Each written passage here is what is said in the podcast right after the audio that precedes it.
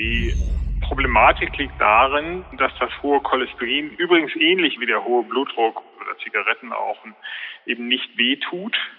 Und wenn wir eben mit Lebensstil alleine Cholesterin nicht senken können, dann ist aber die gute Nachricht, dass wir sehr gut geprüfte und gut verträgliche Medikamente zur Verfügung haben.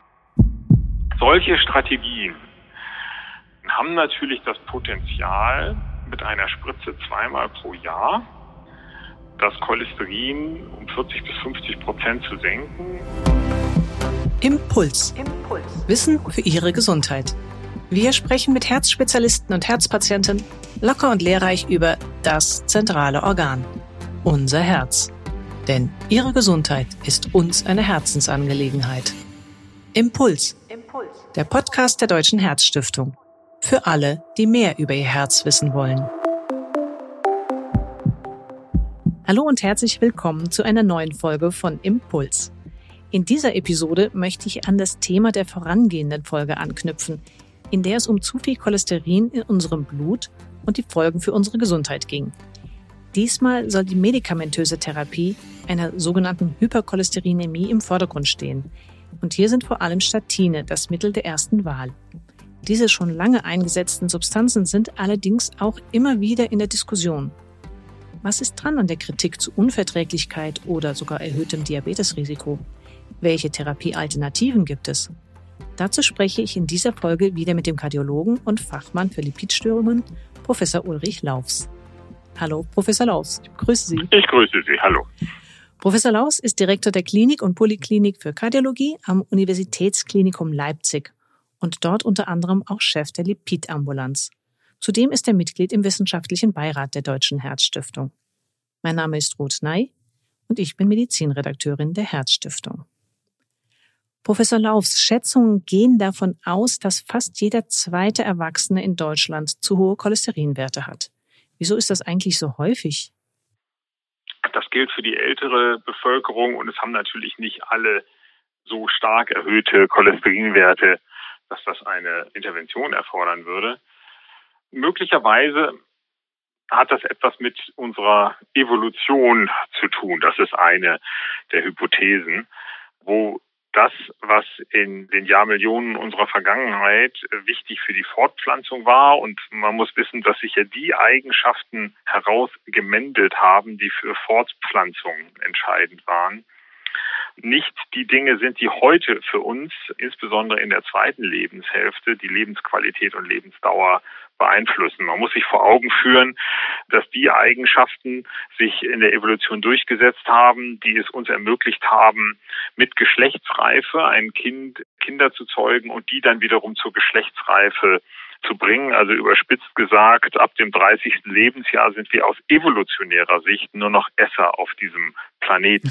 Also heute ist die häufigste Todesursache die Arteriosklerose, die Gefäßverkalkung, Herzinfarkt, Schlaganfall, Gefäßverkalkung.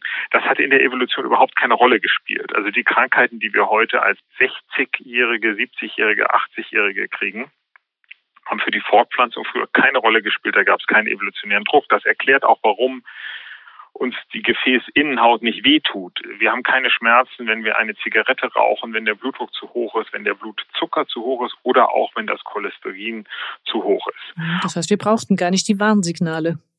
Ja. Die sonst mit Schmerz einhergehen. Ja. Weil das nicht dazu geführt hätte, dass wir mehr Kinder bekommen hätten. Und vielleicht war es sogar, und das ist eine Erklärung, warum relativ häufig es auch Personen gibt mit sehr hohen Cholesterinwerten, also nicht nur leicht erhöht, sondern sehr hoch. Vielleicht war das sogar zum Beispiel für eine Frau während einer Hungersnot ein Vorteil, hohes Cholesterin im Blut zu haben, wenn sie ein Kind stillen musste und die Kinder haben dann besser überlebt, weil wenn sie besser sozusagen das Fett zur Verfügung stellen konnte. Das ist eine der Hypothesen. Heute hat sich das aber natürlich komplett umgedreht. Heute spielt für uns eine Rolle, wie unsere Gefäße aussehen in der zweiten Lebenshälfte. Und da ist Cholesterin eine der ganz entscheidenden Stellschrauben, an denen wir drehen können. Mhm. Und wir haben auch in der vorhergehenden Folge schon mal darüber gesprochen, wie sich durch die Änderung des Lebensstils wir vieles verbessern können, was unsere Gefäßgesundheit angeht, also das Rauchen weglassen, uns mehr bewegen. Aber das gelingt ja eben nicht immer und auch nicht bei allen Stoffwechselproblemen. Gibt es da auch Erklärungen, woran das liegt? Vielleicht könnten Sie das noch mal kurz zusammenfassen. Es ist sehr, sehr gut dokumentiert, dass wir durch Nichtrauchen und durch körperliche Aktivität multiple positive Effekte und insbesondere auf unsere Gefäßgesundheit ausüben. Für diese wichtigen Lebensstilmaßnahmen ist nur der Messparameter LDL-Cholesterin nicht der, der richtige Parameter, wo wir die Effekte vom Nichtrauchen und von körperlicher Aktivität messen können. Die Effekte vom, vom Lebensstil auf das LDL-Cholesterin per se, das ist ja nur einer von vielen, vielen Parametern, der für die Gesundheit wichtig ist, ähm, richtet sich nach dem Ausgangszustand. Das wird oft überschätzt. Und wenn wir eben mit Lebensstil alleine Cholesterin nicht senken können. Das ist bei der Mehrheit der Personen mit hohem Cholesterin der Fall. Und dann ist aber die gute Nachricht, dass wir sehr gut geprüfte und gut verträgliche Medikamente zur Verfügung haben. Mhm. Und da sind die Statine die am häufigsten verwendete Substanzklasse. Hierzulande gibt es sieben zugelassene Wirkstoffe. Können Sie mal vielleicht kurz erklären für unsere Zuhörer, wie diese Substanzen eigentlich wirken? Und sind alle von diesen Substanzen auch gleich wirksam? Ursprünglich wurden die Statine tatsächlich in, in Pilzen entdeckt, das ist also quasi ein Naturprodukt. Und die modernen Statine sind jetzt synthetisch hergestellt und sind einfach wirksamer als die sogenannten alten Statine. Das heißt, die neuen Statine, das Atorvastatin und das Rosuvastatin, sind deshalb wirksamer, weil sie eine längere Kinetik haben und weil sie stärker den Mechanismus ausüben. Der Mechanismus ist, ist wie folgt. Wie viel Cholesterin im Blut ist, wird wesentlich über diesen LDL-Rezeptor reguliert, haben wir in der letzten Folge auch schon angesprochen.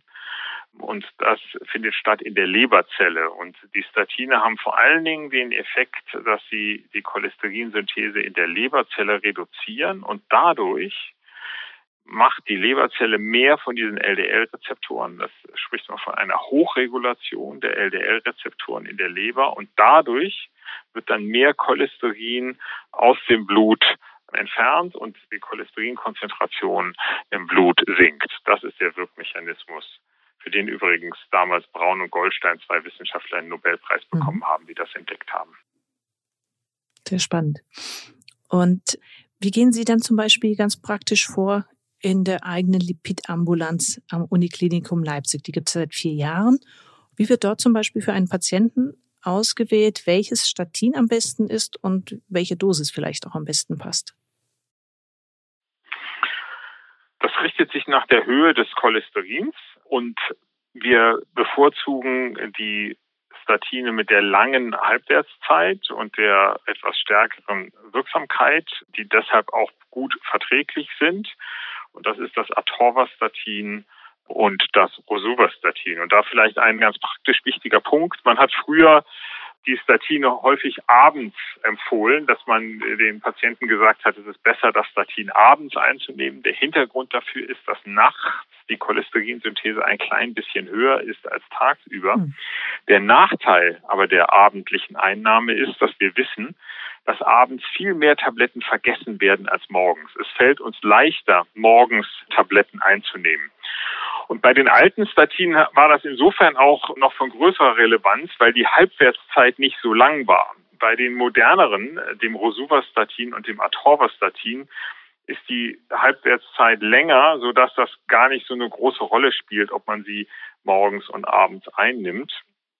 Und aus diesen beiden Gründen empfehlen wir die Einnahme morgens. Also ich sage den Patienten immer mit hohem Cholesterin, wo wir das zur Vorbeugung verschreiben, und dass man es auch vergleichen kann mit dem Zähneputzen, wo wir ja einen gesunden Zahn haben, den wir mit Hilfe der Zahnpasta, also auch einer chemischen Substanz, gesund halten. Und wenn wir ein Loch im Zahn haben, dann kann der Zahnarzt schon auch noch eine Menge daran reparieren, aber das Loch selbst kriegt man nicht mehr. Mhm, der Zahn hat schon mal einen kleinen so, Schaden weg. Und das ist per se irreversibel. So ist es mit der Verkalkung auch. Wenn wir die Verkalkung einmal im Gefäß haben, da können wir schon noch den Leuten helfen. Wir können zum Beispiel einen Stent einsetzen, können auch eine verkalkte Herzklappe ersetzen. Solche Dinge können wir tun. Aber letztlich ist dann das Kind schon in den Brunnen gefallen. Den Kalk selbst bekommen wir nicht mehr weg. Das ist das Prinzip von Vorbeugung. Und deshalb empfehle ich, gerade bei jüngeren Leuten, bei berufstätigen Leuten, die Statine morgens einzunehmen beim Zähneputzen. Ich empfehle, dann stellen Sie sich doch den Blister mit zur Zahnpasta in den Zahnputzbecher. Man hat sowieso einen Schluck Wasser dabei. Und dann muss man den Tag über auch nicht mehr daran denken. Und dann ist das erledigt. Es spielt keine Rolle, ob man die Statine vor oder nach dem Essen einnimmt. Sie haben keine Verträglichkeits- oder Interaktionsprobleme, was Nahrung angeht. Mhm. Und trotzdem, also es wird schon so lange angewendet, die Substanzgruppe. Nach Einschätzung von Patienten, aber auch von etlichen Ärzten kommt es relativ häufig zu einer sogenannten Statinunverträglichkeit. Nach einer neuen Studie wiederum steckt dahinter allerdings eher zu einem großen Teil ein sogenannter Nocebo-Effekt, also die Erwartungshaltung, dass etwas nicht oder schlecht wirkt. Deckt sich das denn auch mit Ihren eigenen Erfahrungen? Ja, das ist so. Die Problematik liegt darin, dass das hohe Cholesterin, übrigens ähnlich wie der hohe Blutdruck oder Zigarettenrauchen, eben nicht wehtut und man entsprechend natürlich unmittelbar äh, keine Verbesserung des Wohlbefindens erlebt, wenn man sein Cholesterin senkt. Über die Zeit das gilt übrigens auch für eine gute Blutdruckeinstellung, fühlt man sich schon besser, wenn die Risikofaktoren gut eingestellt sind, aber eben nicht akut, wenn man jetzt eine Tablette einnimmt. Das heißt, das Ganze ist so ein bisschen eine Kopfsache. Und dann haben wir natürlich die Situation, dass wir in unseren Tabletten einen Beipackzettel haben, der 1,50 Meter lang ist und wo von Haarausfall bis Fußpilz alle Krankheiten, die der menschliche Körper erleben kann, irgendwie aufgelistet sind. Und dann ist das Problem, es tritt etwas auf und jetzt ist die Frage, ist es ursächlich mit einem Medikament äh, im Zusammenhang oder ist es nur so, dass eben zwei Dinge zeitgleich aufgetreten sind? Und nun gibt es eben muskuloskeletale Beschwerden, die im höheren Lebensalter natürlich sehr, sehr häufig sind in verschiedener Ausprägung. Und diese Zuschreibung aufzulösen, das ist die Herausforderung. Darüber können wir gerne jetzt gleich auch nochmal sprechen. Insgesamt ist es so, dass man aus diesen kontrollierten Studien über viele, viele Jahre sicher sagen kann, dass die Statine sehr, sehr sichere und gut verträgliche Medikamente sind. Und in diesen Einzelfällen, wo solche Beschwerden auftreten, muss man sich dezidiert darum kümmern. In vielen Fällen ist es so, dass man durch eine entsprechende Vorgehensweise, zum Beispiel in einer Lipidambulanz, doch dann Medikamente findet, die gut vertragen werden.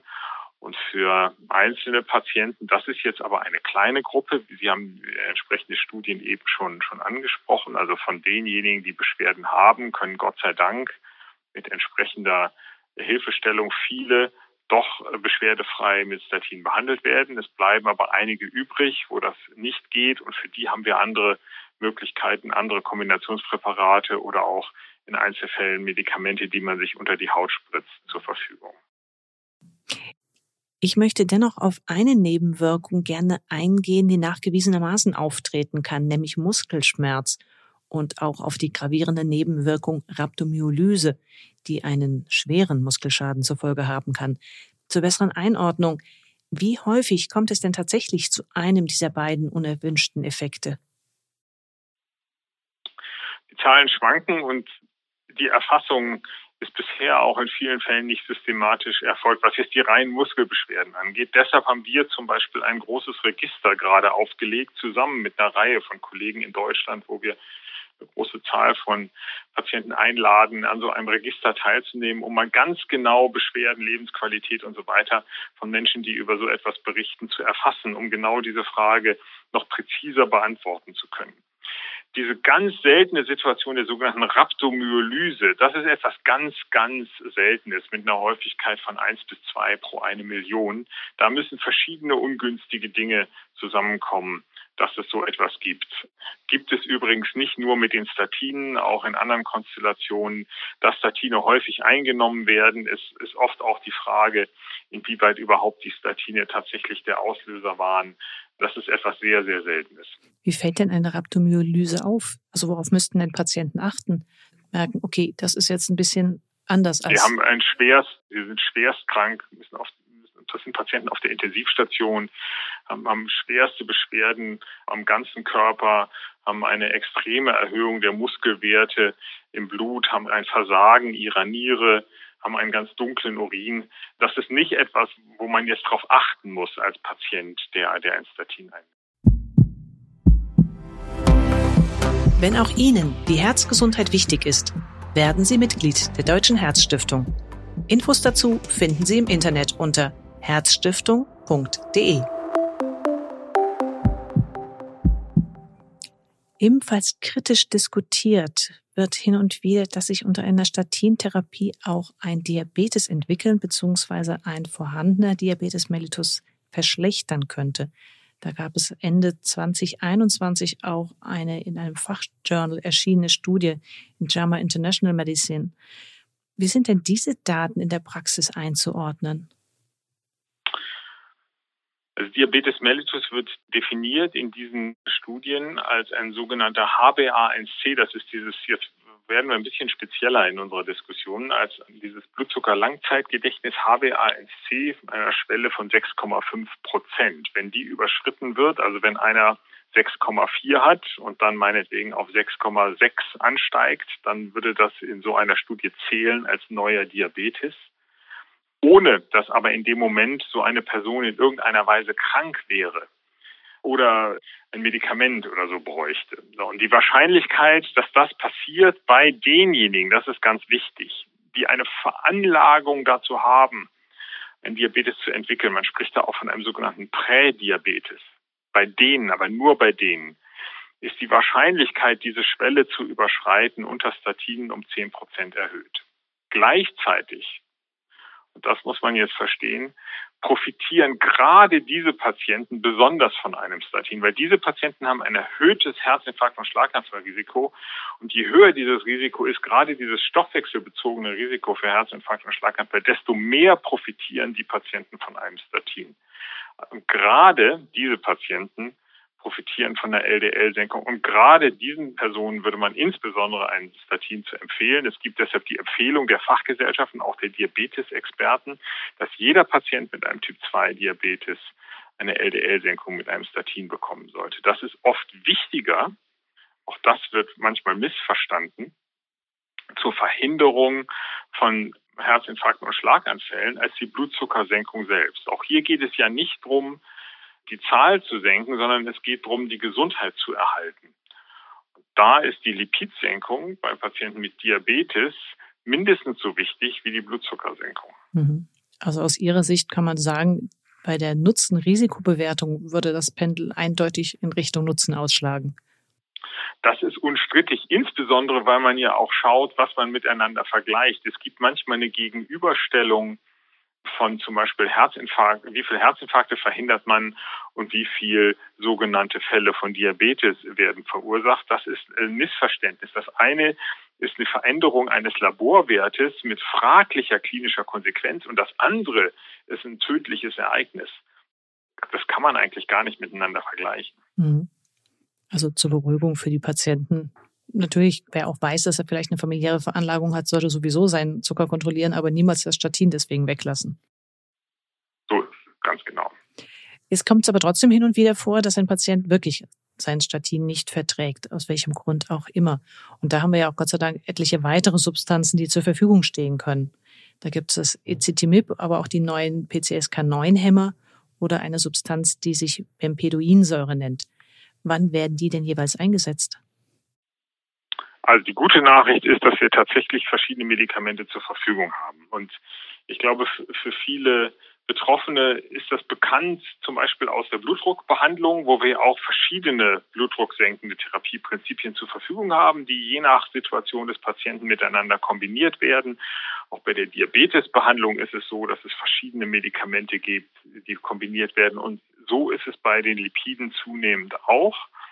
Der erste Schritt ist, dass man schaut, wenn jemand eine Unverträglichkeit hat, wechselt man das Statin auf eine andere Statin einer kleinen Dosierung und schaut, ob möglicherweise nicht eine geringe Dosierung doch äh, verträglich ist. In vielen, vielen Fällen ist das der Fall. Man ermittelt die höchste verträgliche Dosierung und dann ist der nächste Schritt die Kombination eines Statins mit diesem Ecetimib. Was macht das Ecetimib? Das Ecetimib hemmt die Cholesterinaufnahme aus dem Darm und das ergänzt sich gut mit der Hemmung der Cholesterinneusynthese in der Leber. Und dann gibt es noch ein, eine dritte Tablette für das Cholesterin, für das LDL-Cholesterin. Das ist die Bempeduinsäure. die im Prinzip so ähnlich funktioniert wie die Statine mit einem wichtigen Unterschied, nämlich diese Bempeduinsäure selbst ist nicht aktiv, sondern sie wird erst in der Leber aktiviert zu dem biologisch wirksamen Molekül. Und dieses aktivierende Enzym wird im Skelettmuskel gar nicht gebildet. Das heißt, im Skelettmuskel wird diese Bempeduinsäure nicht aktiviert, sodass das ein Medikament ist, wo es insbesondere Daten gibt zu Patienten mit muskulären Beschwerden unter Statinen. Und diese Bempeduinsäure wiederum kann man auch sehr gut mit dem Ecedimib kombinieren, auch in einer Tablette, weil sich das ebenfalls gut mhm. ergänzt. So, und dann, wenn es mit den Tabletten alleine nicht ausreicht, und das sind jetzt häufig dann Betroffene, die sehr hohe Cholesterinwerte haben oder die ein sehr hohes Risiko haben, wo wir das Cholesterin besonders stark senken müssen. Also zum Beispiel jemand, der schon mal ein Stent bekommen hat oder der Verkalkungen hat. Dann gibt es diese von Ihnen angesprochenen PCSK9-Hämmer. Das sind Substanzen, die man sich unter die Haut spritzt, entweder alle zwei Wochen oder manche alle vier Wochen. Und inzwischen gibt es auch welche, die man sich nur alle sechs Monate spritzen muss. Eine abschließende Frage noch zu zwei ganz neuen Therapieansätzen bei erhöhten Blutfettwerten. Wie steht es zum einen um die sogenannte Cholesterinimpfung, von der immer mal wieder zu hören ist, mit dem Wirkstoff Inclisiran? Und wie hilfreich und sinnvoll ist auf der anderen Seite die Einnahme von Eicosapent-Ethyl? Das ist eine Verbindung der natürlichen Omega-3-Fettsäure Eicosapentaensäure. Das ist spannende Entwicklung. Das letzte mit der Icosapent-Ethylsäure, das ist keine Therapie, die das LDL-Cholesterin senkt. Das ist eine Therapie, die eingesetzt wird bei Patienten, die erhöhte Triglyceride haben, aber auch nicht zur Triglyceridsenkung per se, sondern zur Senkung des Risikos insgesamt. Also für unser Thema heute, das wäre fast einen eigenen Podcast wert, also für unser Thema heute. Können wir gerne machen. Dieses Icosapent-Ethyl ist keine Substanz zur LDL-Cholesterinsenkung, ist aber auch Teil einer äh, sozusagen modernen Therapie von Fettstoffwechselstörungen. Der zweite Punkt äh, mit dem, mit dem PCSK9-Hämmer Inclisiran, das ist ein RNA-Medikament. Da ist tatsächlich eine Parallele zu unseren RNA-Impfungen. Es ist aber ein anderer Mechanismus als eine Impfung, weil gezielt ein Stoffwechsel, ganz gezielt ein Stoffwechselweg der mit dem PCSK9 nämlich spezifisch gehemmt wird. Anders als bei einer Impfung, wo ja etwas überexprimiert wird. Aber es ist natürlich so, dass auch durch die vielen Presseberichte wir natürlich mit diesem Konzept, dass es so etwas gibt wie RNA, besser vertraut sind. Mhm. Solche Strategien, wenn die Studien sich entsprechend bestätigen, die jetzt laufen, haben natürlich das Potenzial, zum Beispiel mit einer Spritze zweimal pro Jahr das Cholesterin um 40 bis 50 Prozent zu senken und zum Beispiel das Gesundheitssystem in England, der sogenannte National Health Service, hat jetzt eine Presseerklärung verlautbaren lassen, wo sie gesagt haben, sie wollen 300.000 Menschen mit hohem Risiko, also zum Beispiel die einen Herzinfarkt hatten und hohem LDL-Cholesterin, so behandeln, um tatsächlich Arteriosklerose deutlich zu reduzieren. Also wir haben die Möglichkeit, mit solchen Strategien tatsächlich substanziell auch für viele Menschen in der Bevölkerung Arteriosklerose, was ja im Moment die häufigste Todesursache ist, auch bei Frauen, mhm. zu reduzieren. Und, und mein persönliches Ziel wäre es tatsächlich, den Platz eins der Ursachen für Tod und Behinderung, das ist nämlich die Arteriosklerose, abzugeben, zum Beispiel vielleicht an die Onkologen, also auf gut Deutsch verhindern, dass nach wie vor so viele Menschen Herzinfarkte und Schlaganfälle bekommen. Ja, ein, ein hehres Ziel. Vielen Dank, Professor Laus, für die interessanten Fakten zur Therapie bei hohen Blutfettwerten. Und ich glaube, wir werden das Thema auch bestimmt nicht zum letzten Mal miteinander besprochen haben, weil ich höre es immer raus aus dem Gespräch. Es gibt noch verdammt viele interessante Fakten. Sie, liebe Hörerinnen und Hörer, haben aber hoffentlich auch wieder einen spannenden Impuls für mehr Herzgesundheit erhalten. Ich sage Tschüss für heute und freue mich darauf, wenn Sie auch das nächste Mal wieder mit dabei sind. Dankeschön für das Gespräch.